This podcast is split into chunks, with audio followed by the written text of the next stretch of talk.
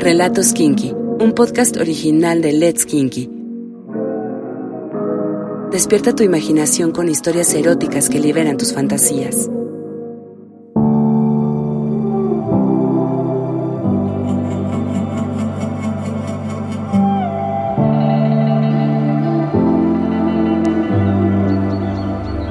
Estaba sentado en un café, en una mesa que daba a la calle, con un libro en una mano y un café sin azúcar ni crema en la otra.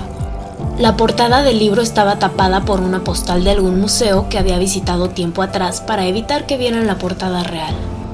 El libro que estaba leyendo trataba de una mujer enamorada de un hombre que la quería, pero ese hombre amaba más un palacio lleno de placeres oscuros que compartía con ella solamente en la práctica, pues no podían decir una sola palabra. El libro lo hacía sentir cosas que jamás había experimentado. El sadomasoquismo lo llevaba a las partes más oscuras de su mente. Le gustaba imaginar látigos de cuero sobre pieles desnudas, antifaces de terciopelo que no dejaran ver a los ojos que apresaban, cinturones de cuero que no dejaran posibilidad alguna de movimiento. Tenía un poco de miedo, no quería que la gente escuchara sus pensamientos. En realidad, él era muy tímido y nunca había compartido su cama con nadie. Él quería ir a ese palacio mágico, pero no lo encontraba en ningún lado más que en su imaginación, y además no tendría con quién compartirlo. Ese día, después de leer unas cuantas páginas y haberle dado unos cuantos tragos a su café, descubrió a la protagonista de sus próximos delirios íntimos.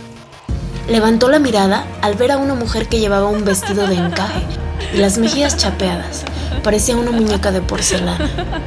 Pero lo que le llamó la atención más no fue el rostro inocente de esa mujer criminal. Era un día un poco fuera de lo común, pues en vez del habitual color abrasador, había un poco de viento que agitaba y hacía bailar a los árboles. Uno de estos vientos escuchó los deseos del hombre de levantarle el vestido a la mujer para revelar lo que el vestido blanco estaba tratando de ocultar.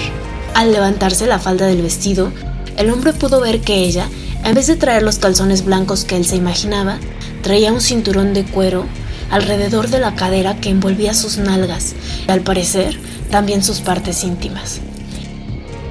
El cinturón también tenía una clase de aros a los lados y por lo muy poco que vio parecía estar conectado a la parte superior.